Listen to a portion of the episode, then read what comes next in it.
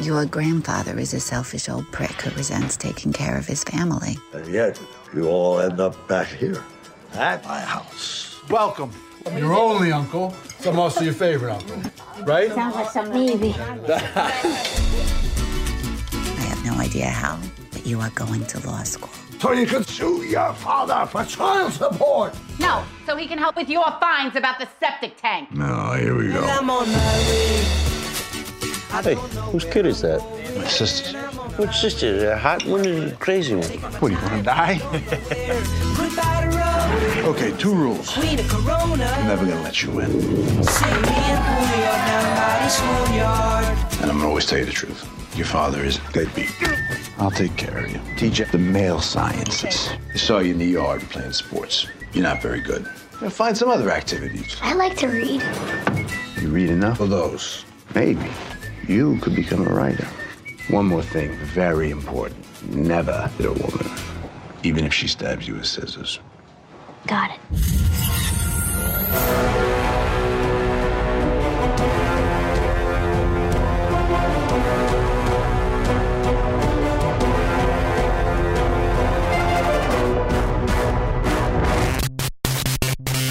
Das war total weird. Ja, das war sehr weird. Und weird sind auch die, was, die Reviews diese Woche. Herzlich willkommen dazu. Äh, ich bin der Johannes und der Luke ist auch da. Ich bin da, aber ich kann nichts sagen, weil ich kaum was gesehen habe. Dazu gleich mehr. Und dann, der Ted ist auch da, der sagt ein bisschen mehr. Hey, ein bisschen mehr, ein ganz klein wenig. Und wir haben eine ganz schöne Liste an Zeug diese Woche, wobei wir gerade ganz schön rumgeschachert und rumgeschoben haben und ja, jetzt zu einer Liste an Sachen gekommen sind, die wir diese Woche machen und ganz schön viel kommt dann in zwei Wochen. So, von, aber was trotz, also ihr werdet es hören, whatever. Ihr, ihr kriegt jetzt zu hören, was es zu hören gibt. Ähm, und zwar fange ich an mit einem Film, den nur ich gesehen habe. The Tender Bar ist ein neuer Amazon Prime-Film unter der Regie von George Clooney, also ein, ein, ein weiterer Film von ihm. Es spielen mit Ben Affleck, Ty Sheridan, Daniel Rainery, Lily Rabe, Christopher Lloyd, Max Martini und viele mehr. Ja, ich glaube, ja, ja, ja. Das sind so die bekanntesten. Und es ist eine Buchadaption, genauer genommen eine Adaption von Memoiren eines Schriftstellers äh, und geht um dessen Kindheit und Erwachsenwerden ja, in ärmlichen Verhältnissen. Also er ist, äh, der Film beginnt damit, dass er mit seiner Mutter zurück in das Haus der Großeltern zieht, weil die Mutter finanziell äh, schlecht dasteht, alleinerziehend, kann die Miete nicht zahlen, zieht zurück in das Haus der Großeltern, gespielt von Christopher Lloyd und äh, wer war die Oma? Genau, Sondra James. Äh, beide, beide sehr witzig. Ähm, und so der, der Gag ist so ein bisschen, ja, ja, die, die ganze Familie, irgendwie landen sie alle irgendwann wieder im Elternhaus, weil sie es alle irgendwie nicht auf die Reihe kriegen. Und genau, er ist, ist ein Vater. Von seinem Vater weiß er nur, dass er ein Radio-DJ ist. Und er verbringt seine Zeit oft damit, dass er die Radioshows seines Vaters anhört, um seinen Vater zu hören, um irgendwas zu wissen über ihn. Aber er weiß nicht so wirklich was über ihn, außer dass er im Radio zu hören ist. Er hat dann noch einen coolen Onkel, gespielt von Ben Affleck. Der besitzt eine Bar, in der er dann als kleiner Junge gelegentlich geht und der und, und Ben Affleck und die, teilweise die Typen, die da so in der Bar rumhängen, die, die Regulars, sind so ein Vaterersatz, Vaterfiguren für ihn und bringen ihm Weisheiten bei, was das bedeutet, ein, ein Mann zu sein. Hm. Und ähm, es ist, ja, es gibt ein paar sehr süße Szenen, wie er dann da irgendwie in der Bar hockt und dann eigentlich ist er nur in der Bar, um für seinen Großvater Zigaretten zu holen, aber dann lernt er so Barlingo, wie zum Beispiel, wenn man sagt, okay, ich äh, übernehme quasi die nächste Runde für einen und dann gibt er quasi so den ganzen Leuten vom Geld vom Opa eine Runde aus und so weiter und wird so Buddies, Buddy, Buddy, Buddy mit den, mit den Barmenschen. Und genau, seine, seine Mutter beschließt früh, dass quasi ihr Traum ist, dass er später nach äh, Yale geht und äh, dort studiert und ein Anwalt wird, damit er eben nicht die schlechten Verhältnisse weiterführt, in die er, in die er geboren wurde. Das ist quasi, quasi das, worauf er hinarbeitet, auf Druck seiner Mutter hin. Und er beschließt aber relativ früh, weil die, die Bar, in der die, die Ben Afflecks Charakter gehört, heißt Dickens Bar. Und ist nach Charles Dickens benannt. Und da liegen überall Charles Dickens Bücher rum. Und früh kriegt er dann von Ben Affleck diese Bücher und generell Ben Afflecks Charakter zeigt ihm so, ne, weil, weil, weil er entdeckt, Ben Affleck erkennt so, ja, der hat irgendwie eine Affinition zu Worten und zum Schreiben und Lesen und so weiter. Zeigt er ihm so einen Schrank im Haus, wo halt einfach nur hunderte Bücher drin sind.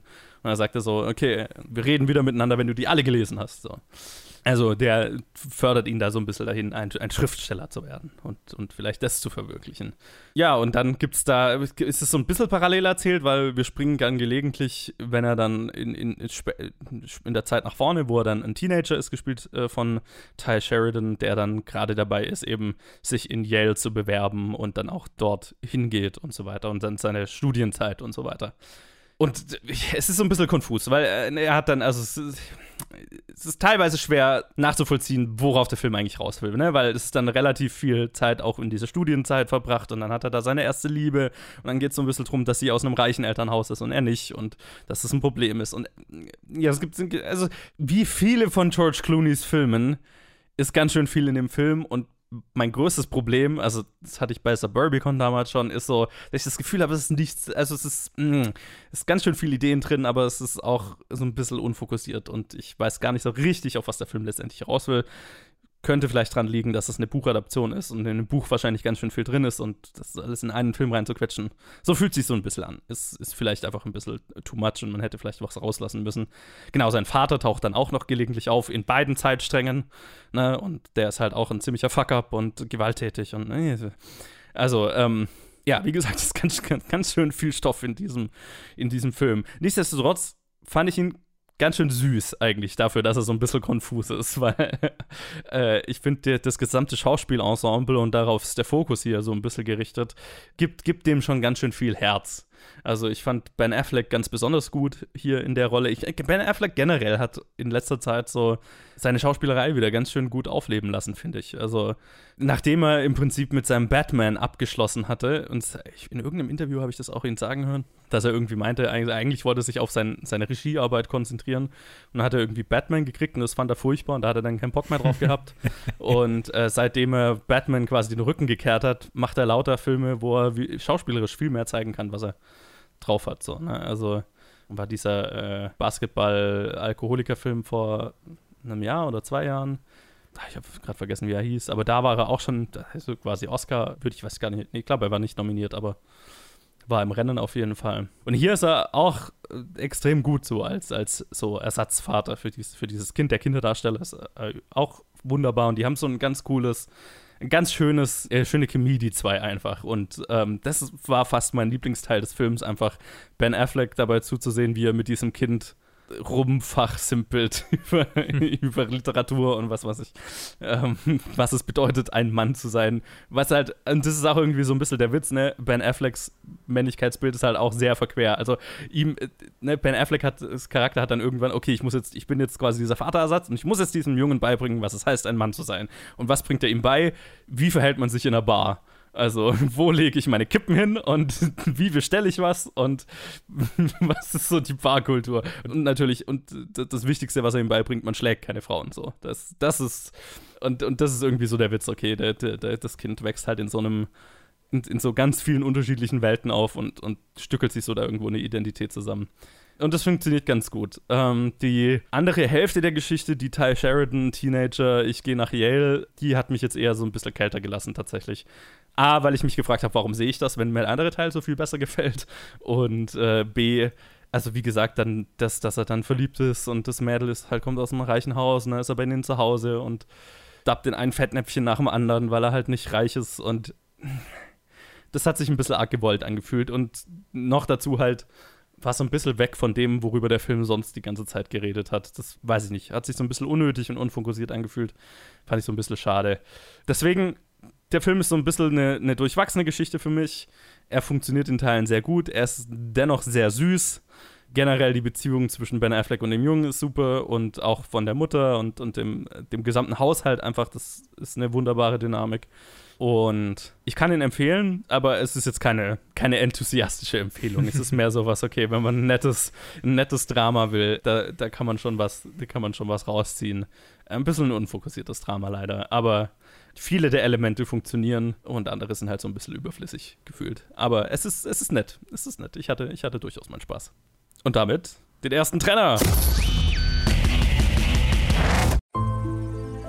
First time I fell in love. Woke up next to the girl and escaped fast and far. But Anne has changed me. What I see in her is obvious. What she sees in me. Hmm, it's a little more puzzling. One, two, three, four.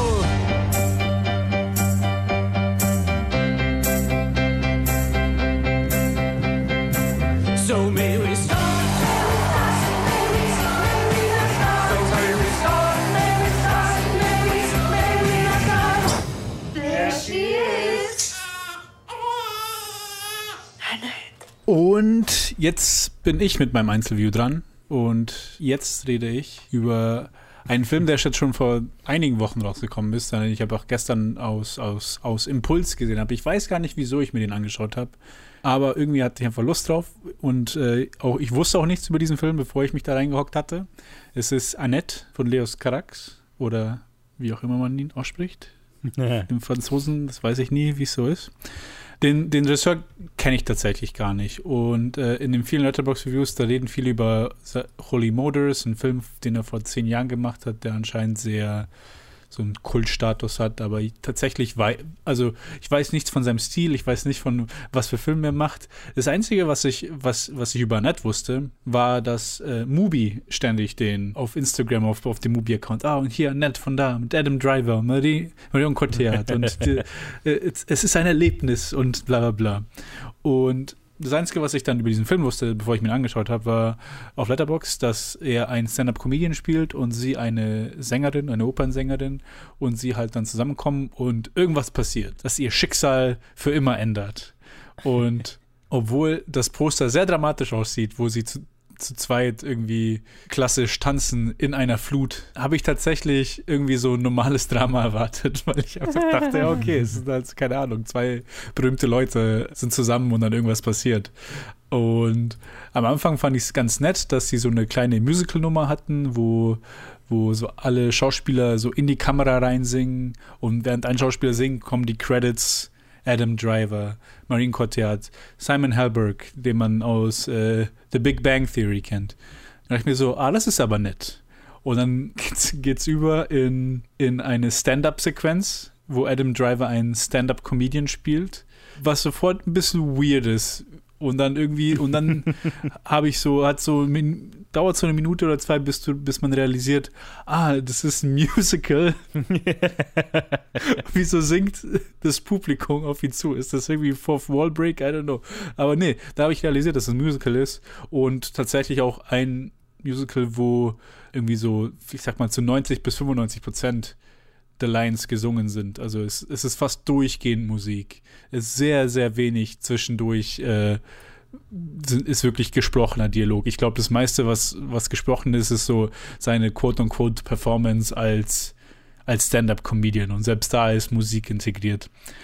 Und da ich halt überhaupt nicht drauf vorbereitet war, hat mich dieser Film einfach nur komplett ähm, verwirrt und, und und einfach nur überrascht. So alle, alle paar Minuten ist irgendwas passiert, dass ich einfach nicht, also was, was ich nicht geglaubt habe, weil einfach, ist einfach so, so Stil, äh, Stilsprünge, die er einfach gemacht hat. Zwischendurch, es gibt immer so, immer wenn Zeitsprünge gemacht werden in der Story, gibt es so eine 10 Sekunden Shot, der so relativ billig ausschaut, so wie so hier Show Business News. Und dann sieht man so Stills von von, als ob Paparazzos die, das, das Pärchen abfotografiert haben.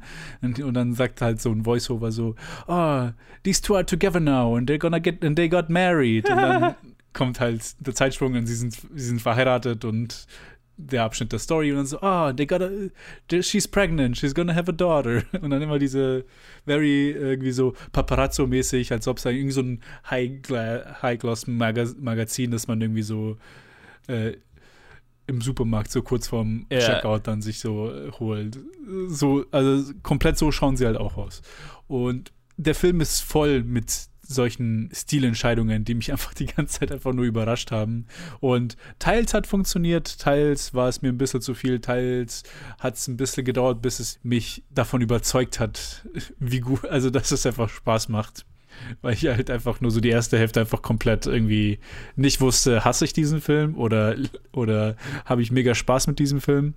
Und ich rede auch gerade so völlig abstrakt, weil ich auch gar nicht mal allzu viel darüber erzählen will, was passiert, darüber, also über was im Plot passiert, weil das eigentlich auch sehr, einfach so alles sehr cool gemacht ist. Also quasi mhm. das Einzige, was ihr wissen müsst, ist so, die, die kommen zusammen, sie haben ein Kind zusammen und was sehr Signifikantes wird passieren. Und apart from that kann, man, kann ich mich eigentlich nur auf die Musik fokussieren, weil einfach der Film so 95% Musical ist. Und die Musik ist tatsächlich super gut. Super, super gut. Also bis zu einem Punkt, wo ich, wo ich, wo ich mich selbst gewundert habe, dass ich einfach so richtig gerne Adam Driver beim, beim Singen zuhöre und ich den gar nicht also persönlich sehe, habe ich nie erwartet, dass ich den in einem Musical mal sehe. Aber der ist tatsächlich auch sehr gut gemacht. Und Martin, Marion Cotillard ist sehr gut, Simon Helberg ist sehr gut. Das sind so, die beiden sind the leading pair. Simon Helberg hat so ein paar Szenen, wo er mit dabei ist. Und äh, im Prinzip gibt es keinen anderen Charaktere außer den dreien. Super gute Musik, super schräger Film. Von meiner Seite, wenn ihr Musicals mögt, ist es eine wärmste Empfehlung, weil ich als Musical ist er es ist ein sehr starker Film und wenn ihr weirde Entscheidungen mögt, dann ist es ein noch stärkerer Film. Aber das, das müsst ihr halt im Kopf behalten, weil, äh, wenn, ihr euch, wenn ihr Interesse an dem habt. Also ich hatte ja nur das Einzige, was ich irgendwo gesehen habe, ist sowas Bestimmtes, was mit dem Baby pass ist oder passiert oder whatever. Mhm. Also möchte ich jetzt nicht sagen. Und dann habe ich halt gesehen, und also da fand ich schon irgendwie interessant, den mal, also war er schon auf meiner Liste und dann war er jetzt gerade bei David Ehrlichs Film Countdown, beste Filme 2021, Platz 1. Wow. Und dann spätestens dann habe ich ihn jetzt, okay, jetzt muss ich ihn irgendwie in den nächsten Wochen mal anschauen. Nee, also ich kann ihn, ich kann ihn schon empfehlen. Vor allem, ich bin ja mit einem äh, mit einer Perspektive reingegangen, wo ich was komplett anderes erwartet hatte. Und einfach, nur, also einfach so durchgehend einfach die ganze Zeit nur geschockt war von dem, was ich gerade anschaue, weil ich einfach so, was, hä, was, was passiert gerade? Was machen sie gerade? Wieso, wieso machen sie das? Weil ich weiß nicht, also Leos, Leos Carracks kenne ich halt nicht. Ich weiß nicht, ob, also Johannes, ob du ja, Holy Motors Das ist auch sein erster Film seit Holy Motors. Ah, das, das ist der erste halt einfach, seit, ah, okay. Einfach quasi zehn Jahre her, seit er einen Film gemacht hat. Das ist halt auch krass. Ah, okay. Weil ich kenne halt nichts von ihm, also weiß ja auch gar nicht jetzt, wie sehr dieser Film seinen anderen ähnelt oder mhm. ob er, äh, ob das so irgendwie sein, seine erst, sein erstes Musical ist. Aber es ist halt ein sehr fantastisches Musical. Es, es geht halt sehr in, in, die, in, in eine Fantasiewelt. Es ist nicht und halt extremer als jetzt was habe ich im Vergleich in meinem Kopf? Ich, ich kenne einfach nicht so viele Musicals. Äh, ja. La La Land zum Beispiel ist, ist, sehr viel mehr grounded als das hier. Um viel, um, um Welten mehr grounded als, als, diese, als dieser Film hier. Und La La Land habe ich geliebt und diesen Film, ich glaube, ich konnte wertschätzen, das Fantastische konnte ich wertschätzen, aber vor allem ist auch die Musik, die richtig gut war. Mhm. Und dann, ich hätte mir gewünscht, keine Ahnung, es ist nicht so ein Film, der ein Kino füllt, aber es wäre schon cool, ja. so den mal im Kino zu sehen mit, mit Fans, also alle mit Leuten, die den Film schon lieben und dann den nochmal so anschauen. das wäre schon eine Experience. Aber ja, von mir ist es eine, eine warme Empfehlung. Schaut euch an, wenn, wenn ihr auf Musical steht, wenn ihr auf schräge Sachen steht. Und ja, das wär's von mir. Alles Trenner. Warum bist du zurückgekommen, Claire? Deine Verschwörungstheorien waren schon nicht wahr, als wir noch Kinder waren. Wir müssen das verhindern.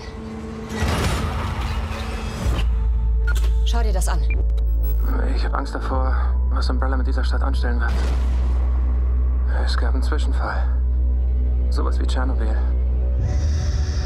Die Leute werden krank.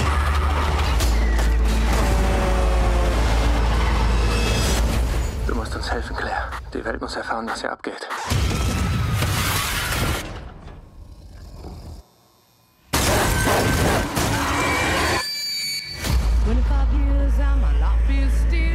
Müssen das verhindern. Wollen wir?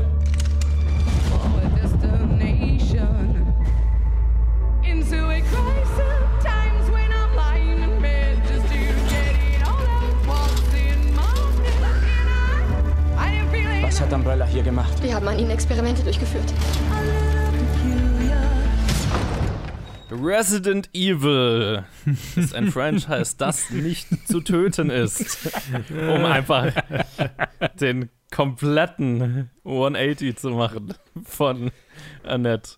Äh, Resident Evil, ähm, die, die Paul W.S. Anderson Filmreihe ist abgeschlossen. Bekanntermaßen bin ich ein, ein Fan, zumindest der ersten drei, vielleicht vier. Also es ist, so, es ist so mein Guilty Pleasure Franchise einfach. Das Franchise, das mich zum Horrorfilm-Fan gemacht hat, mehr oder weniger. Deswegen konnte ich mir natürlich ein, ein Reboot nicht entgehen lassen. Und dieses, ja, das ist immer noch von, ne, hier mit Konstantin-Film und so weiter, immer noch unter deren Mantel produziert und unter der Regie in dem Fall von Johannes Roberts, der die 47 Meters Down-Filme gemacht hat, von denen wir ja einmal, einmal beim Fantasy Filmfest gesehen hatten. Luke und ich und mhm. den, den The Stranger Sequel, das ich auch ganz gut fand, hat er auch gemacht. Und es spielen mit Kaya Scodelario, was mich halt auch schon reingezogen hat. und dann sind noch mit dabei Robbie Amell, Hannah John Kamen, Tom Hopper, Avon Josia, Donald Logue und viele mehr. Viele mehr. Und der Film wurde ja angekündigt damit, ja, das ist, wir jetzt, jetzt machen wir quasi ein Reboot des Ganzen und diesmal verfilmen wir die Spiele. Also wirklich. Und als jemand, ich habe das erste Spiel angespielt, ich habe nicht besonders weit gespielt, einfach weil äh, äh, ich bin nicht, also ja, keine Zeit zum Spielen. Ja. Das, aber trotzdem habe ich vieles wiedererkannt, so vom Anfang dieses Films. Also der folgt schon relativ getreu, wenn ich das richtig beurteilen kann dem, dem Spiel, zumindest halt was den Anfang angeht. Danach irgendwann kann ich es dann nicht mehr beurteilen, weil ich das Spiel nicht fertig gespielt habe. Aber der Anfang ist schon, also sind teilweise die Shots aus dem Spiel sogar übernommen. Äh, wer die Story nicht kennt, äh, ne, es spielt in Raccoon City und da ist die böse Umbrella Corporation. In dem Fall ist es jetzt so, die hat quasi die Stadt vor, oder ist gerade dabei, die Stadt zurückgelassen, zurückzulassen ne, weil sie quasi die Umwelt da schon so verpestet haben und sich jetzt quasi still aus dem Staub machen und irgendwo anders wieder ihr Headquarter aufschlagen. Nur blöderweise ist ein experimenteller Virus doch oder ein, ein, oder Leute, die mit etwas infiziert sind, sind doch rausgekommen und ähm, ziemlich schnell ist die Stadt voller Zombies und anderer Mutationen und ist, ist kacke. Und äh, genau, Kaya Scodelario spielt Claire Redfield, die in die Stadt zurückkommt, um ihren Bruder zu finden, der da bei der Polizei ist. Und dann sind alle möglichen Charaktere, die man irgendwo aus den Spielen kennt, sind mit dabei. Ne? Jill Valentine ist eine der Polizistinnen und Albert Wesker ist einer der Polizisten. Uh, man hört den Namen und weiß gleich, der wird irgendwann eine Sonnenbrille aufziehen und böse werden. Wenn nicht in diesem Film, dann in einem, irgendeinem anderen. Und äh, ja, auch, äh, was ich ja ganz lustig fand, Leon Kennedy ist auch ein Charakter in dem Spiel, nur ist er halt hier quasi der Rookie bei der Polizei, also der, der eigentlich am Frontdesk sitzt und eigentlich nichts drauf hat. Das war ganz lustig. Ge generell fand ich den Film ziemlich nicht, also nicht so geil. Leider. Also wie gesagt, ich kann jetzt schon irgendwo sehen, ne, wenn man irgendwie die Spiele mega gehypt hat und jetzt sieht man irgendwie eine Adaption, die irgendwie sich mehr an den Spielen orientiert. Okay, kann ich sehen.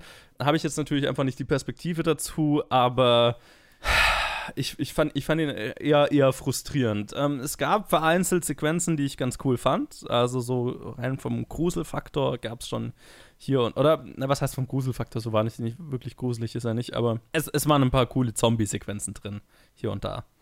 Generell fand ich jetzt für mein Empfinden, dass diese sehr nahe Anlehnung am Spiel eher geschadet hat als geholfen hat. Äh, was eher mehr, mehr mit der Design-Ästhetik zu tun hat, als äh, mit, mit irgendwas anderem.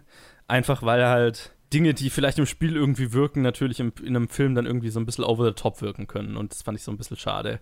Generell fühlt sich der Film auch ein bisschen billig an. Ich finde, man merkt, also ich kann, kann jetzt nicht beurteilen, was das Budget ist. Ich habe es auch nicht nachgeschaut. Ich habe das Gefühl, es ist nicht so hoch. Dafür will der Film aber ganz schön viel und ich habe jetzt nicht das Gefühl, dass das meiste aus dem Budget gemacht wird, weil es ganz schön viel relativ crappy Computereffekte und so weiter drin und das behindert natürlich auch so ein bisschen das Enjoyment. Und dann ist natürlich auch einfach die Story ist halt ist halt schon irgendwo Murks. also, nicht, dass jetzt die, die Stories in den anderen Resident Evil Filmen die äh, Oscar-würdigsten Drehbücher waren, aber ja, das ist jetzt schon hier was, was Aufbau von. Also, ich sag's mal so, ich hatte hier das Gefühl, es wurde sich mehr auf die Namen der Charaktere verlassen, weil man sie aus den Spielen kennt, als dass man wirklich versucht hätte, tatsächliche Charaktere aufzubauen. Und gerade jetzt mit Kaya Scott Ilario in der Hauptrolle, äh, Hauptrolle ist auch so eine Sache, ne? Also es ist eher, ist schon fast eher gleichmäßig verteilt zwischen so ein paar Charakteren, auf was sich der Film fokussiert. Ist das schon sehr verschenktes Schauspielpotenzial, leider. Und auch, also der ganze Teil mit, also ich weiß, es ist schwierig, wenn man jetzt irgendwie so einen Film macht und ah, wir rebooten das Ding und wie bauen wir das jetzt auf, dass die Umbrella Corporation, ne, dass das irgendwie noch spannend ist, aber jeder weiß halt einfach, was die Umbrella Corporation ist und wir müssen jetzt nicht irgendwie da ein großes, die, die Spannung des Films kann jetzt nicht irgendwie sich daran aufhängen, oh, was haben die wohl zu verbergen? Das ist halt so ein bisschen, worauf der Film sich aufbaut. Ich, ich würde mal behaupten, niemand geht in diesen Film rein, ohne zu wissen, was die Umbrella Corporation ist und was das große Geheimnis des Ganzen ist und so weiter.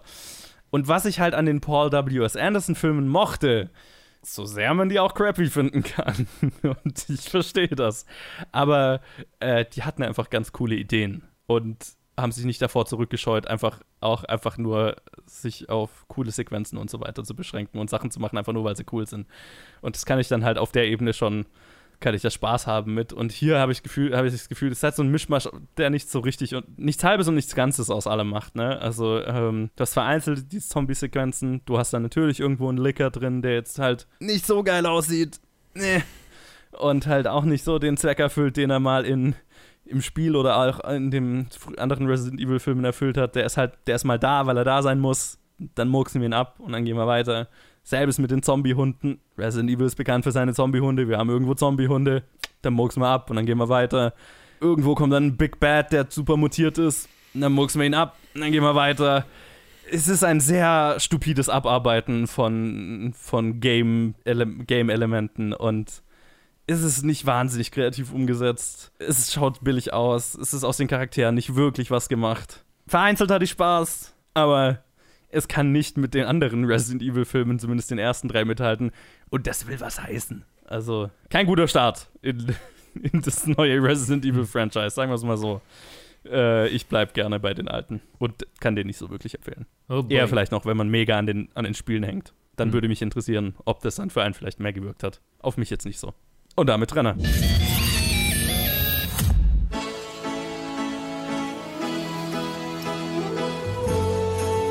Was habt ihr da? Wir haben Glück.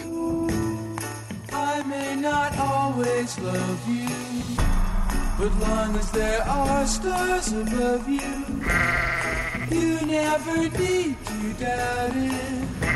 I'll make you so sure about it.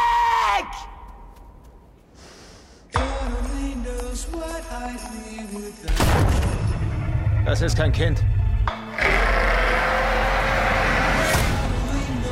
Das ist ein Tier.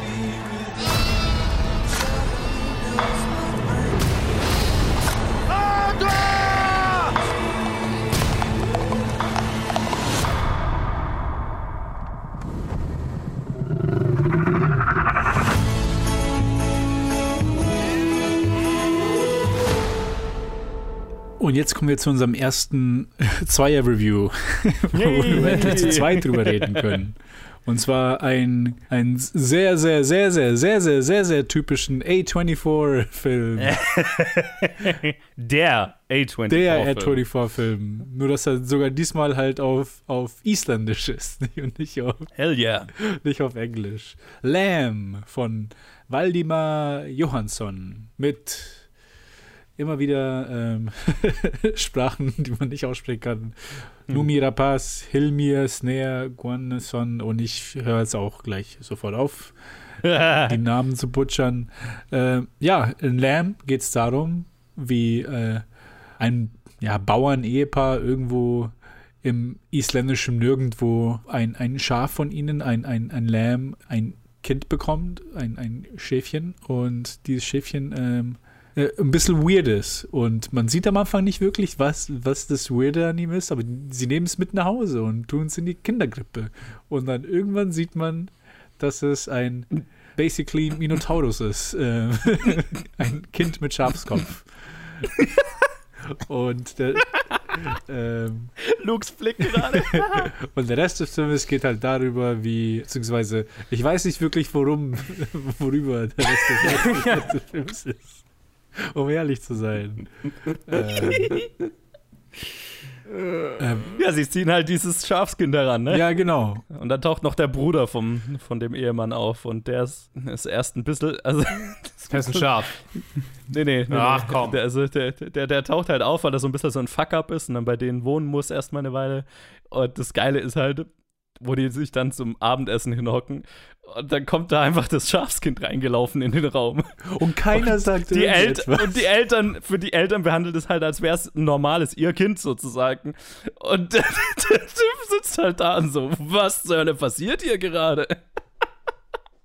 Ich, musste sehr lachen. Ja, es dauert so fünf Minuten, bis, bis die Line gedroppt wird mit What the fuck is this? ja. es wird halt einfach nicht angesprochen, bis irgendwie so zwei ah. Szenen später. Also, das mhm. kann doch wohl nicht wahr sein. Puh. Ich weiß gar nicht, was es, also. Wie fandest du? Ich glaube, ich würde nicht mehr drüber sagen. Ja, nein, nein. Ähm, Über die Story. Würde ich auch nicht, würde ich auch nicht. Gibt auch nicht so viel mehr drüber zu sagen. Ich wollte gerade sagen, es ist so, plotmäßig ist es, ist es ein sehr dünner Film. Es, es ist sehr so A24 Atmosphere, so Landschaftsshots und lang, also ruhige Shots irgendwie daheim von dem Ehepaar. Ist das irgendwas, weiß auch nicht, was so wirklich los ist. Sind sie irgendwie depressiv oder nicht? Es wird nicht miteinander gesprochen. Hilft das Schafskind jetzt irgendwie der Ehe oder hilft es nicht? Ich weiß auch nicht so, in welche Richtung das geht.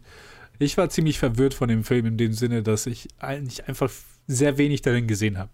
Also äh, unabhängig vom Plot. Dass irgendwie einfach nur irgendwie wenig Inhalt war, auch irgendwie metaphorisch gesehen. Oder vielleicht war ich einfach nur zu, vielleicht war ich einfach zu dumm, um irgendwie da, da was rauszulesen, aber ich, da konnte ich einfach nicht. Ja, äh, Joe, was, äh, ja, wie, wie ging es okay. dir denn?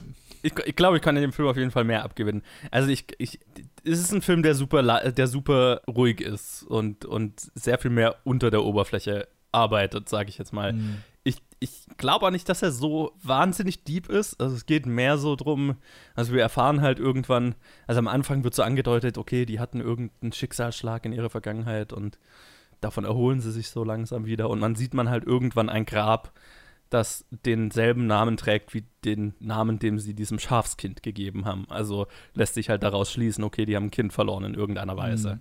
Und dann geht es halt mehr so drum, okay, also diese dadurch relativ kaputte Ehe, wie, wie, wie wirkt sich dieses geschenkte Kind, Fragezeichen, darauf aus und äh, beflügelt die beiden wieder oder sorgt für eigene Probleme und was hat es damit auf sich und hinterfragen sie das. Also, ne, es geht ja dann mehr so um Rooney, Ma äh, nicht Rooney Mara, äh, äh, die haben denselben Charakter gespielt, deswegen immer.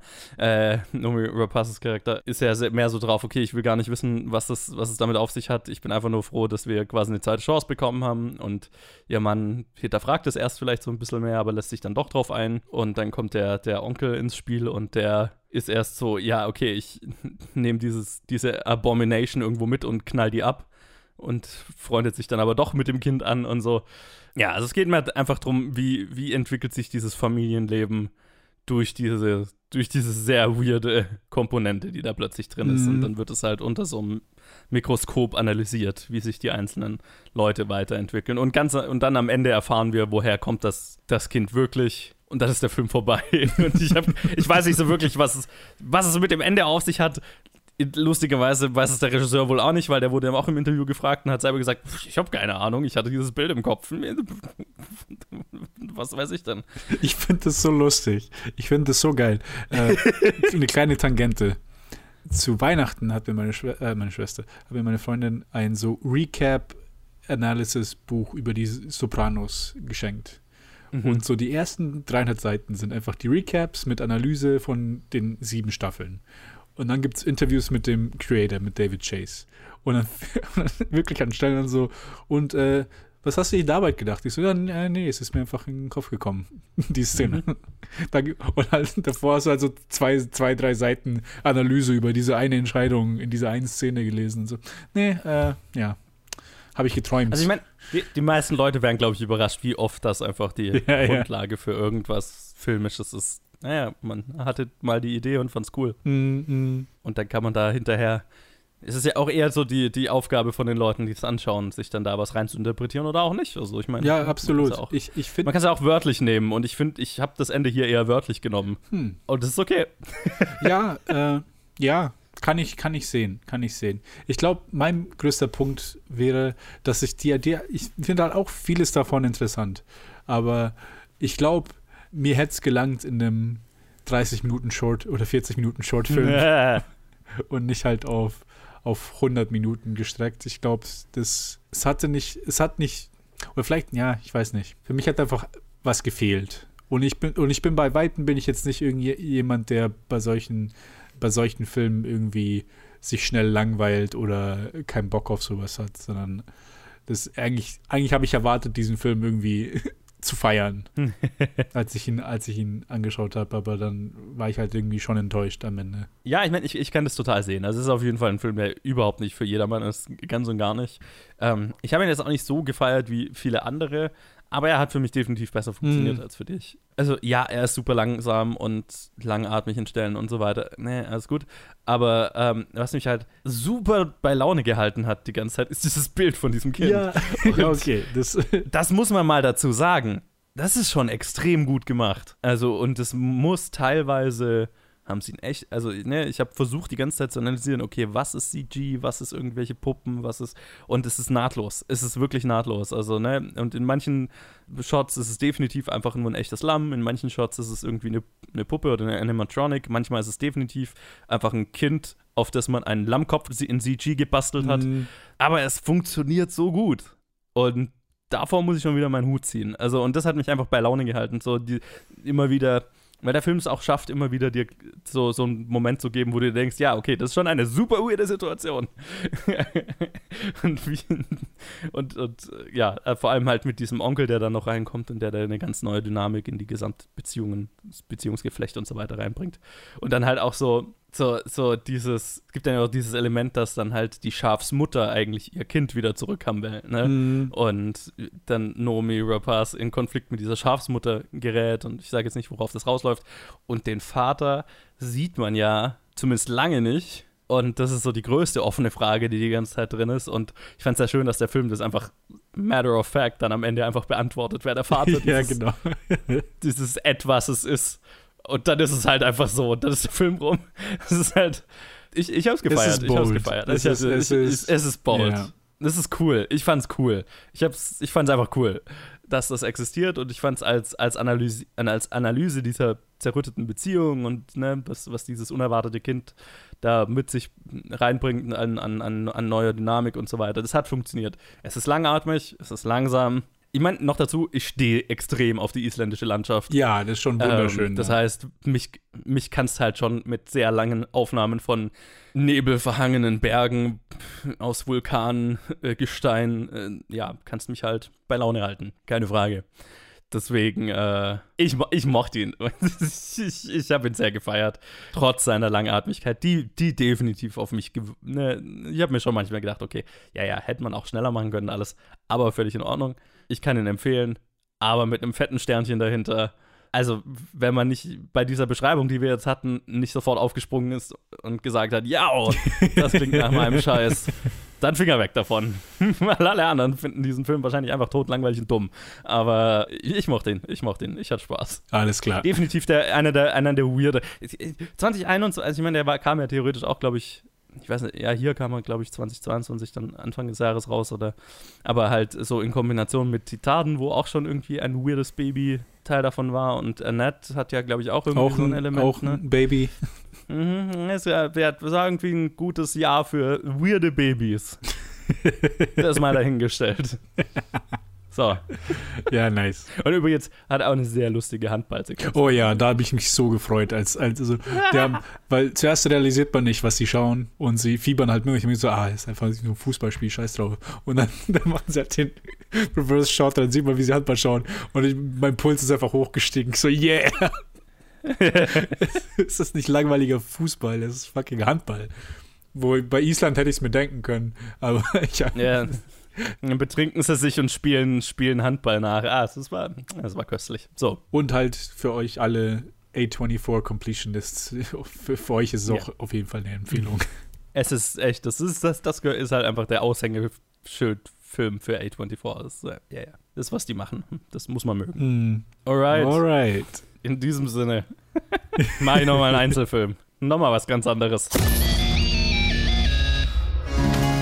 Vor langer Zeit hat uns diese Kerze mit einem Wunder gesegnet.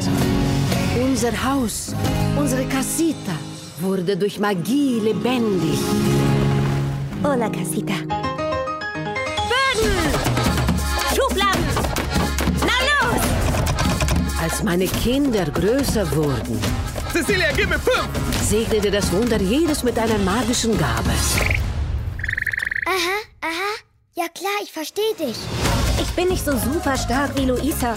Die Esel sind schon wieder ausgebückt. Schon dabei. Oder so mühelos perfekt wie Senorita Perfecta Isabella. Aber Mama, ach, warum bin ich die Einzige, die keine Gabe bekommen hat? Du bist ganz genauso besonders wie jeder andere in dieser Familie. Encanto. Wie auch Annette schon ein etwas verspätetes Review, aber ne, ich, ich habe ihn gesehen, also rede ich drüber. Ist der neue Disney Animation Film rausgekommen im Kino und inzwischen auch auf Disney Plus äh, zu finden, unter der Regie von Jared Bush, Byron Howard und Jerice Castro Smith und mit den Stimmen von Stephanie Beatrice, Maria Cecilia Botero, John Leguizamo, Mauro Castillo, Jessica Darrow, oh, das sind so viel mehr, um Himmels Willen. Und natürlich halt äh, ganz be be bekannt mit der Musik von Lin-Manuel Miranda. Damit wurde der Film ja so beworben. Es ist ein Animationsfilm und es geht um es, er spielt in Kolumbien und geht um eine kolumbianische Familie, die quasi vor Jahrzehnten, als sie vertrieben wurden aus ihrer Heimat, ein, ihnen ein Wunder erschienen ist, erfahren. Sie ein Wunder erfahren haben, in dem der Großmutter der Familie, äh, also inzwischen ist sie die Großmutter der Familie, eine, eine Kerze, eine magische Kerze erschienen ist, die äh, quasi dieses Heimatdorf kreiert hat, in dem sie jetzt wohnen und die äh, quasi die Familie mit Magie ausgestattet hat. Und jeder der Familienmitglieder, wenn sie ein, ein bestimmtes Alter erreichen, kriegen sie ein eigenes Zimmer im magischen Haus. Das Haus ist auch lebendig, mehr oder weniger. Also die reden mit dem Haus und das Haus bewegt sich und so weiter. Kriegt, kriegt, also ab einem bestimmten Alter kriegt man ein Zimmer in diesem Haus und eine magische Fähigkeit zugesprochen. Also es ist quasi so ein Rite of Passage. Man muss irgendwie dieser, dieser magischen Kerze entgegentreten und dann wird einem präsentiert, was man für eine nützliche Fähigkeit bekommt, um der Community zu dienen. Und unsere Hauptcharakterin ist äh, Mirabelle und sie äh, sticht da ein bisschen raus, weil sie hat nie eine magische Fähigkeit bekommen. Dam, dam, dam. Ihr wurde das verweigert. Und die Story kickt dann so richtig los, als dann klar wird, dass äh, einer der ihrer Onkel der die Fähigkeit bekommen hat, quasi die Zukunft vorhersehen zu können, äh, eine Vision hatte, wie sich herausstellt, in der er Mirabelle vor einem zerrütteten, vor dem zerrütteten magischen Haus gesehen hat. Also quasi, es schaut so aus, als wäre sie der Grund, dass das Ganze irgendwann den Bach runtergeht. Und dann ist es quasi ihr Ding, okay, sie muss irgendwie verhindern oder versucht dann zu verhindern, dass die Magie erlischt und die Familie auseinanderfällt und so weiter. Ich fand's so vom Aufbau, Aufbau, vom, vom, vom, vom Grundgedanken her eigentlich ganz geil. Also, weil was ich hieran mochte, ist, dass es nicht so eine klassische Villain-getriebene Storyline ist. Du hast keinen Antagonist in diesem Film und das fand ich cool. Sondern ähm, es geht mehr so drum, okay, diese Familie droht, ihre Magie zu verlieren und der Grund dafür ist intern in der Familie, in der Familiendynamik. Äh, da ist irgendwas, was ich jetzt nicht groß ansprechen will, aber irgendwas innerhalb dieser Familie sorgt dafür, dass die Familie auseinanderbricht.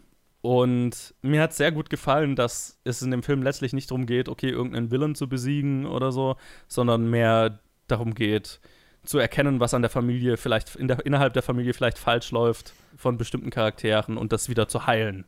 Das ist sehr schön, sehr positiv. Hat mir gut gefallen.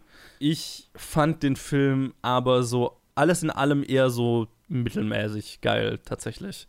Viel daran lag, also viel lag daran, dass ich jetzt ausnahmsweise mal bei einem Disney-Film jetzt nicht so hyped von der Musik war. Also, äh, und ja, es ist von Lin-Manuel Miranda geschrieben und bla bla bla, aber hat mich nicht so wirklich gekickt. Ich fand es schade, also es ist so die Art von Musical, die ich eher, die, die auf mich dann eher immer nicht so wirken, wenn der Film gestoppt wird, damit einzelne Charaktere lang und breit über ihre Gefühle reden können, um dann wieder genau da weiterzumachen. Also es sind keine Songs, die den Plot weitertreiben, sondern die über fünf Minuten etwas erzählen, was auch in, in zehn Sekunden hätte erzählt werden können, so gefühlt. Ne? Ganz viel geht es darum. Oder das, das sind die Aspekte, die mir, die mir so ein bisschen sauer aufgestoßen sind. Noch dazu ist es dafür, dass ich den Ansatz der Geschichte ziemlich intelligent fand, sehr simplistisch erzählt, was ich so ein bisschen schade fand fairerweise ist ein Kinderfilm, ich bin nicht das Zielpublikum dafür und ich glaube, wenn man das jetzt mit kleinen Kindern anschaut, dann ist es natürlich jetzt nicht verkehrt, dass es eine super diepe Analyse von famili familiärem Trauma ist und so weiter, was dann vielleicht bei einem Kinder, äh, für, für, Kinder einfach völlig über deren, also ne, was, was ein Kind vielleicht gar nicht raffen würde. Also das, was jetzt für mich vielleicht ein bisschen arg simplistisch war und ein bisschen arg vorhersehbar und so weiter, ist vielleicht, was es als Kinderfilm sehr erfolgreich macht. Deswegen möchte ich das mit so einem Sternchen versehen, die Kritik. Ne? Aber mein, ich fand es so ein bisschen lame beim Anschauen tatsächlich. Äh, Weil es halt so die ganzen Charaktere dann natürlich schon so ein bisschen in Stereotypen castet und die, die, die grundlegende Auf Dynamik in der Familie und die Auflösung des, des Dramas letztlich ein bisschen arg einfach gemacht hat für meinen Geschmack. Aber wie gesagt, Kinderfilm und dafür wahrscheinlich dann schon wieder erfolgreich. Das kann ich jetzt natürlich nicht beurteilen. Visuell ist er natürlich wunderschön gemacht, aber also das, das muss man schon auch sagen. Diese kolumbianische Welt ist wahnsinnig bunt und farbenfroh eingefangen und also es gibt schon, gibt schon einfach sehr coole, sehr cool. Also das ist dann wieder das Coole an den Musical-Nummern, die sind schon sehr kreativ umgesetzt. Uh, das hat mir wieder ganz gut gefallen. Aber dennoch, alles in allem, war ich so ein bisschen kalt gelassen davon und kann jetzt den nicht wärmstens empfehlen. Ich kann ihn schon empfehlen, weil ich glaube auch, dass er für viele Leute besser funktioniert hat als für mich. Und ich glaube, gerade wenn man Kinder hat, also da muss ich dann schon sagen, der, da, da würde ich die Empfehlung dann sogar auf eine wärmste Empfehlung raufstufen, weil ich einfach von der grundlegenden emotionalen Intelligenz den Film sehr gut und wichtig und richtig finde. Und bestimmt, das bestimmt was ist, was nicht verkehrt ist, irgendwie mit Kindern von klein auf näher zu bringen und so weiter.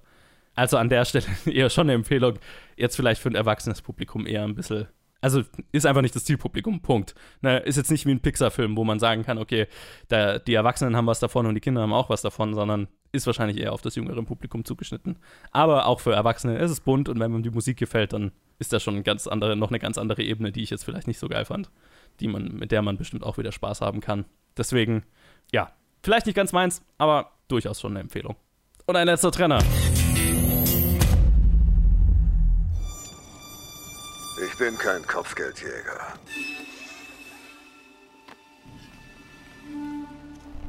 Da habe ich anderes gehört.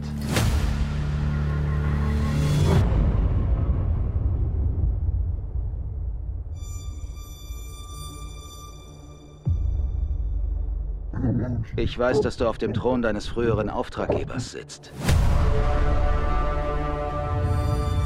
Jabba herrschte durch Angst.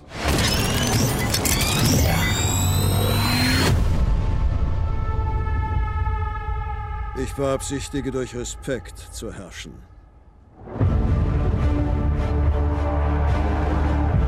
Ihr habt alle einst unter Jabba dem Hutten gedient.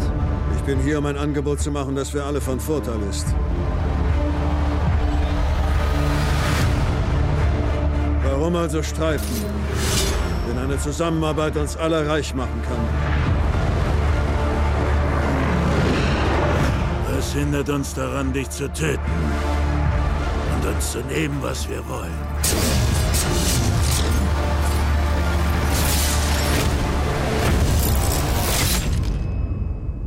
Hättest du mit Jabba so unverfroren gesprochen, hätte er dich an seine Menagerie verfüttert. Das Buch von Boba Fett, The Book of Boba Fett, ist eine Serie auf Disney Plus, übrigens, ähm, die, die angefangen hat und die es aus Episoden besteht. Zwei davon. John Favreau ist übrigens der Creator und äh, es die Serie starrt Tim, Temuera Morrison äh, als Boba Fett und Ming-Na Wen als, erneut, erneut als Fennec Shand. Außerdem Matt Berry und David Pasquesi und Jennifer Beals und Frank Crick und Robert Rodriguez. Who, who would Was, have der war auch drin? Also der ist. Robert Rodriguez war bereits in zwei Episoden zu sehen. Äh, war in zwei Episoden zu sehen. Moment, ich muss kurz überlegen. Äh, Robert Rodriguez war äh, der, der, der, der Alien-Bürgermeister, der. Ah, okay. Ja, genau. Äh, und es handelt äh, in, in zwei Zeitsträngen, die parallel erzählt werden. Da hat jemand was aus Witcher 1, äh, aus Witcher gelernt, Staffel 1. Ähm, die, zum einen, wie Boba Fett aus dem Sarlacc äh, entkommt. Sehr unspektakulär irgendwie. Ja, kriegt halt auch. Ja. Ähm, und äh, zum anderen, wie Boba Fett äh, in einer, äh, vermutlich so irgendwie Jahre später, Monate später, ich kann mich nicht erinnern, dass es eingeblendet worden wäre. Nee, ich glaube nicht. Zeit später äh, seinen wohl neu gewonnenen Posten als äh, Daimo von Daimyo, Daimo, Daimyo, Daimyo von, von äh, Mo- Mos Eisley. Nachfolger von Jabba the Hutt's Nachfolger, dessen Namen ich schon wieder vergessen habe. Ja. Wie heißt er äh, noch? Der, der, der Twi'lek halt. Äh, der, Der ähm, Weirdo Twilight, Twi- äh, der, der Ja. Fleisch-Twilight. Naja, ähm, der fleischfarbene Twilight halt. Diese, äh, ja, das, meine, meine, mein Star Wars versessener Cousin würde mich jetzt anschreien. Der heißt Bib Fortuna, genau, so heißt er. Bib Fortuna, ja, ja, ich Ich wusste musste mir mal, seine Stimme vorstellen und schon wusste ich, wie der Charakter heißt. Shoutouts. ähm, ja, genau. Book of Boba Fett Episode 1 handelt davon, wie Boba Fett aus dem Sarlacc entkommt und parallel irgendwie so anfängt, die Tribute einzufordern und, und äh, äh, angegriffen wird von Assassinen. Parallel wird er von Tusken entführt und besiegt ein Viech und wird dann von den Tusken akzeptiert, nachdem sie ihn vorher in Sklaverei gehalten haben und literally haben verdursten lassen. Aber dann ist es okay. Folge 2. Es ist alles sehr okay. Ähm, er, er ist sehr buddy-buddy mit den Tusken, hilft ihnen äh, kämpfen zu lernen und sieht, dass sie von einem Zug, von einem Zug, zu einem Speederzug, der sehr an, an ähm, Snowpiercer gemahnt, irgendwie so ein bisschen ge gelegentlich ähm, getötet werden, der da halt so durch die, durch die Gegend fährt und irgendwelche Sachen schmuggelt scheinbar und klaut dann ein paar Speeder, indem er deren Besitzer einfach tötet und äh, bringt, den, bringt den Tasken bei, wie sie die Speeder verwenden und, und äh, lernt von ihnen und dann besiegen sie den Es ist. Lawrence of Arabia. Die Es ist Lawrence of Episode ist Arabia. Lawrence of Es ist Arabia. einfach Lawrence of Arabia. Aber sehr kondensiert. Ja, Was ich auf, gut finde. Auf die absoluten, äh, die absoluten Bullet Points. Ja, genau, genau, genau, genau, genau. Joe, Joe, wie, wie, was, wa- was ist dein Gefühl zu, zu, zu Book of Boba Fett bisher? Ach doch, so viel. Ja, bei mir auch. Ja, fang, fang, du doch mal an. Ich fange immer an und, und, und, und, und grab gleich einfach über, immer über diese Serien. Okay, Ähm, also- Sag, sag du mir doch erstmal, wie Ich habe die Vibes äh, ähnlich wie bei Mandalorian äh, ähm, äh, Season 2. So, ich vermisse das Episodische. Es wäre so nice gewesen, wenn sie das gemacht hätten. So ist mein Standpunkt. Ähm, Mhm. Die Geschichte, die sie erzählen, ist ganz nett. Aber ich habe jetzt nicht mehr so die Fanboy-Bindung daran und dass sie halt einen altbackenen, also als altbackenen Charakter, der nicht wirklich viel gesprochen hat und dessen Charakterisierung jetzt nicht, nicht so gewaltig war, wenn man von tausenden Comics und hunderttausenden Romanen absieht, die ich aber alle nicht gelesen habe, also zählen die nicht. Ich habe auch keine der äh, animierten Serien gesehen, keine Ahnung, ob er da drin vorkommt. Ich habe den Eindruck, der Charakter fühlt sich trotzdem altbacken an, irgendwie es halt gibt schon immer er hat auch nicht wirklich eine Charakterisierung hier, so wirklich. Null. Er ist halt einfach ein Typ. So. Und ein Typ, dem aus irgendeinem Grund Leute folgen. Wir werden hoffentlich die Gründe dafür erfahren. Außer er hat, ist reingegangen, hat alle getötet, weil er ein Badass ist, der Badassery äh, Badass äh, diese ganze Tasken-Sache finde ich ja eigentlich ganz nett, weil die Tasken bisher ein sehr schlechtes Bild abgekriegt haben. Auf der anderen Seite nehmen sie Sklaven und töten Leute. Also, hä, ja, ich habe ich hab dann tatsächlich inspiriert von der Episode, habe ich dann mal ein bisschen in der Star Wars Wiki gelesen und finde es eigentlich ganz, ganz spannend. Ich meine, die Tasken sind so ein bisschen eine Adaption, nicht eine Adaption, aber kann man ähnlich sehen wie die Bewohner äh, dieser Insel, wo vorletztes Jahr oder letztes Jahr jemand äh, äh, versucht hat zu missionieren und getötet wurde, die North Sentinel Island. Das ist schon ein paar, paar, paar mehr Jahre her. Ist länger ja. her. Fühlt sich, fühlt sich her, als wäre es gestern gewesen. Ja, die äh, North Sentinel Island, die halt quasi einfach niemanden da wollen und deshalb alle angreifen, die auf die Insel wollen. Good for them. Good for the Tusken, aber dummerweise wollen irgendwelche Leute auf diesem Kackplaneten siedeln. Scheinbar nur, um noch mehr Skywalkers zu produzieren oder was, was auch immer. Ich fände es ja mal ganz cool, ähm, um jetzt noch weiter abzuschweifen, wenn mal in irgendeinem Star Wars-Medium aus Tatooine nach und nach so ein Skywalker-Park, so, so irgendwie so mit Touris und so gemacht werden würde. das fände ich sehr lustig. Sure. So der ehemal, die, die Ruine des zerstörten Hauses von Aunt äh, Beru und Onkel Owen äh, wird dann irgendwie so ein Rollercoaster drauf. Und da sind Replika der Skelette. Ja. Old Ben's äh, äh, Hot Dogs. Not the droids you're looking for. Und, Ja. und das ist dann wie die, wie die. Ein Druidensuchspiel. Ja, oder ist es wie die, ähm, ist es wie die Eurosat, wo du halt nichts siehst. Die dunkle Achterbahn. Ja, genau. Oh boy. Ja, ja, ja, genau. Wie fandest du die zwei Folgen? Also jetzt mal, jetzt mal dahingestellt, dass da noch Episoden kommen und das ganze Jahr noch. Das, das ist für die eine starke Hypothese. Ja, aber das finde ich, muss ich jetzt mal davor sagen, weil vielleicht ändert sich das ja noch, dass halt, also es könnte, viel meiner Kritik an den ersten zwei Episoden könnte, könnte nichtig gemacht werden, dadurch, dass bestimmte Sachen in den nächsten Episoden vielleicht noch ausgearbeitet werden. Aber wir sind jetzt hier, um die ersten zwei Episoden zu besprechen. Und abgesehen von der technischen Qualität der Umsetzung, Ja. fand ich sie storymäßig ziemlich frustrierend. Oder einfach nichts aussagend. Weil, wie du ja schon gesagt hast, Boba Fett ist halt so ein uncharakterisierter Nebencharakter bisher. Mhm. Der stand cool rum. Und Leute fanden ihn cool, weil er cool aussah. Ja. Der hat noch nie, also jetzt wie gesagt, auch ne, von mir der Disclaimer, abgesehen von Comics, Büchern und so weiter, sollte ja auch für die Serie nicht zählen. Die muss funktionieren, auch ohne, dass ich das alles gelesen habe. Sprich, Boba Fett kam in den Filmen vereinzelt vor, war ein Charakter, den Leute cool fanden, weil er cool aussah. Und ein cooles Raumschiff hatte. Und ein cooles ich persönlich fand ihn vor allem cool wegen dem Raumschiff. ja, weil er die sehr geile, diese seismischen Bomben hatte, die, ja, ne, also, ja. Und das ist auch so cool geformt, so. Ja, und, mhm, ja, ja, mochte ich als Kind. Total unpraktisch. So. Einfach dumm. Aber jetzt mal, ja, genau, aber, so, er war cool, weil er cool aussah. Und jetzt haben wir diese Serie bekommen, weil Leute ihn cool fanden, weil er cool aussah. Und ich habe das Gefühl, diese Serie geht davon aus, dass wir den als mythologischen Helden irgendwie schon geil finden und weigert sich halt ihm irgendwelche Charakterisierung zu geben. Also, der übernimmt und, und der übernimmt Jabba's Thron und das wurde ja in der Post-Credit-Scene von Mandalorian Staffel 2 irgendwann schon mal so, es wurde ja so behandelt, als wäre es so ein krasser Moment und ich soll jetzt sagen, oh, wie krass, aber das finde ich ja nur krass, weil ich den Typ cool finde, weil er cool aussieht und weil ich weiß, wem der Thron mal gehört hat. Ich weiß aber nichts darüber, wer er als Mensch ist und was das für ihn bedeutet, diesen Platz einzunehmen. Ich weiß nichts über seine Ambitionen, ich weiß nichts darüber, was er will. Warum macht er das mit dem Sold eintreiben? Und dann finde ich es nämlich auch ganz interessant, dass dann die Serie behauptet, ne, ihn auch noch versucht, so leicht zu einem Held zu machen, ne? Weil auf der einen Seite will, die Serie will nämlich beides machen. Die will auf der einen Seite den coolen Gangsterboss zeigen, den ja alle cool fanden, weil er ein cooler, Ga- er war ja ein Böser, ne? Er war ja ein Antagonist in den Film. Also wir wollen einen, auf der einen Seite den coolen Badass Gangsterboss zeigen, der jetzt hier fett den Godfather spielt und Jabbas Platz einnimmt. Auf der anderen Seite sagt er dann immer wieder so Sachen wie, ich werde nicht über Furcht herrschen, sondern über Respekt.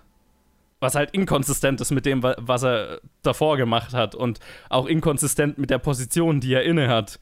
Und kannst mir auch nicht erzählen, dass er so naiv ist, dass er sich da jetzt auf Jabbas Thron setzt und nicht weiß, was die Kultur hier ist und was.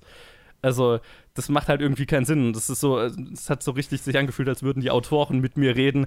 Du kannst ihn cool finden, auch wenn er böse ist, weil er ist ja nicht so böse wie die anderen. Die anderen sind richtig böse, aber er redet von Respekt. Äh? Mhm. Darfst, du darfst es cool finden, was er hier macht. Dass er jetzt hier den Gangsterboss spielt und Leute unterjocht und so weiter. Weil er macht es mit Respekt. Aber ich weiß nichts über ihn und ich weiß auch nichts über seine Partnerin. Ich weiß nicht, was das bedeutet, warum er das will. Und deswegen kann ich nichts wirklich über diese ersten zwei Episoden sagen, weil ich weiß nichts über ihn. Das ist, das ist super frustrierend. Und dann gibt es halt diese Flashbacks mit den, wo aus dem Sarlacc Pit rauskommt, ja, okay, ne, kann man jetzt, also ist halt auch so ein, so ein Fanservice-Moment, okay, wir müssen irgendwie rechtfertigen, warum der noch lebt.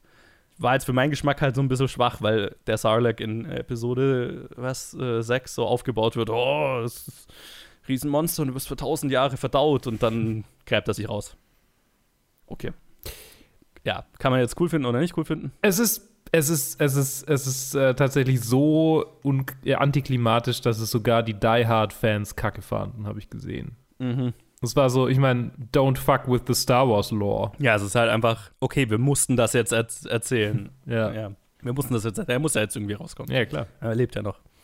Gut, dann haben wir die äh, Lawrence of Arabia Episoden. Das habe ich ja bei Mandalorian Staffel 2 schon mal gesagt, dass es mich manchmal so ein bisschen nervt bei diesen Star Wars Serien, wie blatant einfach die Einflüsse kopiert werden. Also nicht mal irgendwie das einzelne Ästhetiken oder so einen Einfluss darstellen oder vielleicht mal einen Shot oder hier oder so oder Mhm. vielleicht ein Storyteil.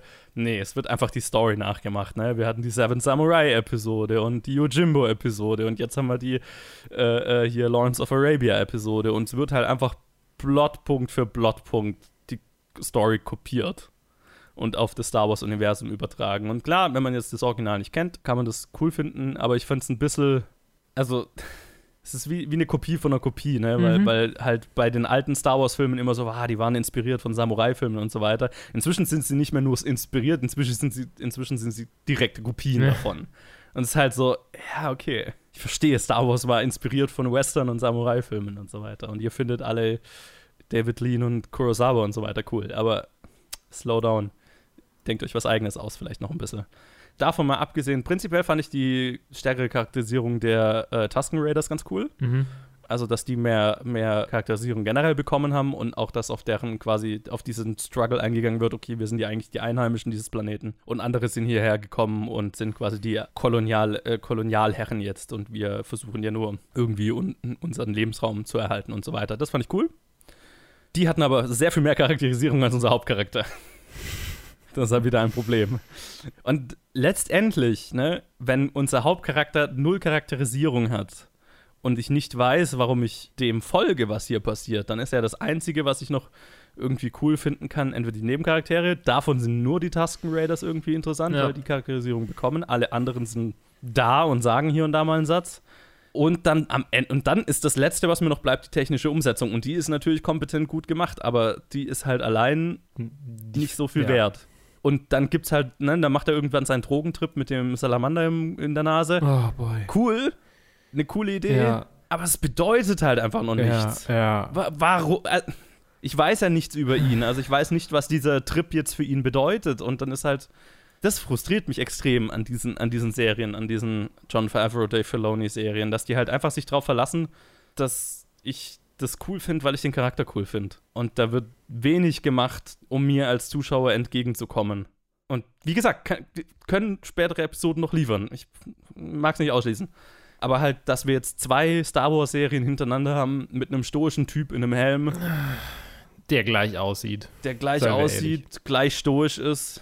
Der eine hat wenigstens Charakterisierung erfahren, der andere noch nicht. Ja, eben, genau. Das ist so. Das ist der Unterschied. Es so, fühlt ne? sich an wie ein Inferior Mandalorian Season 3. So. Ja, genau, ja. Äh. I don't get it. Was ich an dieser Serie mochte. Ja. Ich habe Wäsche dabei währenddessen aufgehängt und sowohl die Serie gucken als auch das Wäscheaufhängen hat sich jeweils weniger schlimm angefühlt, als es sonst vielleicht getan hätte. Okay. Ich meine, ich habe auch eine harte Woche hinter mir vielleicht. Aber so, also, ja, ja, jetzt kann ich doch hier. Äh, ich habe tatsächlich an einem Tag irgendwie mehrere Maschinen gewaschen und und das war dann perfekt. So, dann konnte ich, okay, zehn Minuten hier die Wäsche, den Korb aufhängen, so, dann mache ich wieder was anderes. Und dann komme ich irgendwann wieder, ah, die nächsten zehn Minuten nochmal einen Korb aufhängen. Mhm. Schön. äh, nee, also es ist wirklich. Ich meine, die zweite Episode finde ich, finde ich ein bisschen spannender, eben wegen den Tasten, weil die tatsächlich die interessantesten an diesem ganzen Ding sind. Ja, da haben die Tusken Raider haben einen Arc. Die, eben, Ehrlich. die haben einen Arc. Aber, aber sonst. Und es ist nee. so ein bisschen, also ich meine, Lawrence of Arabia hat ja auch so ein bisschen so, bei Lawrence of Arabia ist es so ein bisschen so ein White Savior-Komplex, Mhm. der, der da reinkommt. Und hier ist es Human kein Savior. White Savior, kommt, aber halt einfach so, okay, da kommt dieser Typ und der kann halt einfach Ja, alles. ja, Hu Human Savior, absolut. Ja, genau. Ja. Nee, Ja. ja. nee, also ist nicht, ist nicht überzeugend. Überhaupt nicht bisher. Nee. Also es liefert, die Serie liefert mir keinen Grund für ihre eigene Existenz. Mhm. Und das ist halt so. Der, der Grund ist, weil ich den Charakter cool finde, angeblich. Mhm. Schwach. Ja. Das ist so ein bisschen frustrierend, weil die Umsetzung ist halt, also die, die technische Umsetzung ist halt einfach höchstes Level, höchstes Niveau, ne? Wie, wie für ja, Star Wars gewohnt ist. Und es, es fühlt sich halt so ein bisschen verschwendet an. Es ist so, ich, ich habe ich hab so ein Gefühl. Wir haben, ich weiß nicht, ob wir im Podcast schon mal drüber geredet haben oder nur IRL äh, über, über darüber, dass Netflix jetzt so ein Set, auch so ein Set hat, wie äh, äh, halt äh, Disney da mit diesem so eine Volume. So eine Wall, ja, genau. Mhm. Und die Serie, äh, die Netflix da jetzt irgendwie dreht oder abgedreht hat, äh, ist eine deutsche. Und das, was ich irgendwie davon gehört habe, ich meine, vielleicht, vielleicht ist es auch einfach nur irgendwie Hörensagen. Ich weiß gar nicht, ob das überhaupt schon jemand sehen konnte oder an welchem Punkt der Produktion es ist. Aber ich habe in der Zeit halt einen Artikel gelesen, wo jemand meinte, so, das äh, fühlt sich an wie eine flache Produktion. Aber ich bin mir nicht sicher, ob der Mensch Mhm. das seh gesehen hat, also sehen konnte irgendwie, oder ob es einfach eher so ein Gefühl ist, das er hat. Aber es, es, es deckt sich ganz gut mit meinem Gefühl. Ich habe so, ich hab so den Eindruck, okay, jetzt haben sie dieses super teure Zeug, dann, dann machen sie es halt eine hochproduzierte, krasse Serie, aber es ist halt inhaltlich irgendwie der gleiche Serien, das gleiche Serienfutter, das sie vorher schon produziert haben, bloß ist halt auf einem höheren Niveau. Ja, und es fühlt sich halt mehr an, als wäre die Story der, der technischen Umsetzung hinten angestellt. Ja, ich meine, vielleicht, äh, ich meine, vielleicht ist es auch der Tatsache geschuldet, dass es eine neue Technologie ist. So ein, in der Videospiel-Bubble gibt es das ja häufiger, wenn irgendwie der Next, die Next Gen kommt, dann sind die ersten paar Spiele einfach nur so glorifizierte Technik-Demos und das richtig gute Ja. Zeugs kommt erst später. Vielleicht ist das jetzt hier so ein Phänomen, aber äh, wir werden Ja. sehen. Mandalorian Season 1 war ja eigentlich echt gut. Das ist halt das Problem. Ja, ja, total. Und in, in, in Season 2 ist es halt, naja, hat er andere Probleme, aber Ja. Ist, nicht, ist nicht vergleichbar mit dem hier. Aber Ich meine, Serialisierung, stärkere und, also für mich persönlich zumindest, und ähm, Mhm. die Tatsache, dass sie, dass sie altbekannte Charaktere wieder, wieder geholt haben. ja, ja, ja, das stimmt schon, das stimmt schon. Dass sich viel drauf verlassen wurde, dass ich Sachen schon cool finde. Nostalgie. Von, von, aus, aus, aus anderen Büchern, Serien, Filmen, whatever. Ja. Das, das stimmt, das haben sie schon. Er hast ja hier auch, Ja. ne? Also dann geht er in diese Bar rein, dann hockt da die Band aus dem sechsten Star Wars-Film. Hä, aber wir brauchen doch eigentlich eine kompetente Story, interessante Charaktere, eine gute Arc, Nostalgie. One hell of a drug. Ja, aber was ist mit Nostalgie? aber, aber, aber, also ich meine, wie wär's mit einem neuen Nostalgie? Mhm. Das ist die Zukunft. Sehr regressiv. Aber gut. Ja, sehr regressiv. Ja, das, das betrifft, das, das trifft eigentlich ganz gut. Viel, viel hiervon fühlt sich sehr regressiv an. Mhm. Und es ist schade, wie gesagt, weil einfach die, die Crew und so weiter, finde ich, leistet ganze Arbeit. Also die, die Verbindung von CG-Elementen zu realen Elementen ist halt einfach für eine Serie, es ist halt einfach der Hammer. Ne? Es ist wirklich richtig gut gemacht. Es schaut richtig gut aus, es ist geil gedreht, aber es ist halt so ein bisschen inhaltsleer und dadurch halt auch die sehr, sehr geile technische Umsetzung, Umsetzung so ein bisschen verschwendet. Mhm. Ja. Weil alles folgt am Ende dem Skript und wenn das Skript nicht gut ist, dann kann der Rest noch so gut sein, dann stinkt es halt ab. Naja, wie gesagt, wir haben noch äh, fünf, fünf Episoden, vier Episoden, irgendwie sowas. Äh, noch vier, glaube ich, sechs Vier, insgesamt. ja, glaub, ja, ja, hast recht. Ja, es sind, werden sechs werden. Ja, ja, ja. Wir werden, Ja. wir werden sehen. Wir werden sehen. Äh, ich bin nicht so, nicht so stoked. Nee, ich auch nicht. Naja, äh, mit diesem, mit diesem Bummer ist die Review-Episode tatsächlich zu Ende für diese Woche. Ja. Tatsächlich sogar mal unter zwei Stunden. Das ist ja verrückt. Hey, was ist denn da passiert? ah, crazy.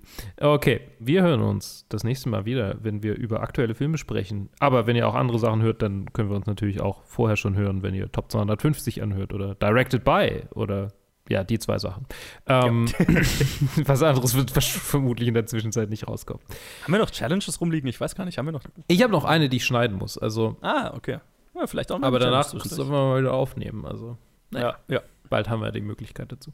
Ähm, Aber äh, mit, mit unserem Produktionsschmuh lasse ich euch in Ruhe. Wir äh, verabschieden uns. Äh, danke äh, für das ganze Filme gucken diese Woche, Joe, diese zwei Wochen.